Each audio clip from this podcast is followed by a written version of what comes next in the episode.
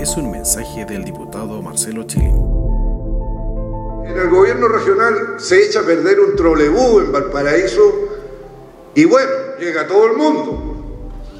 La ministra de Transporte, el ministro de Obras Públicas, el intendente.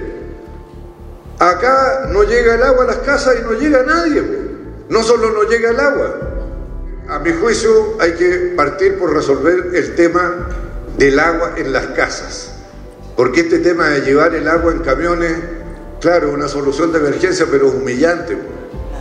Salir con el tarro a recibir el agua, con el balde, con lo que sea. Creo que hay que partir por resolver el problema del consumo humano y cambiar el código de agua.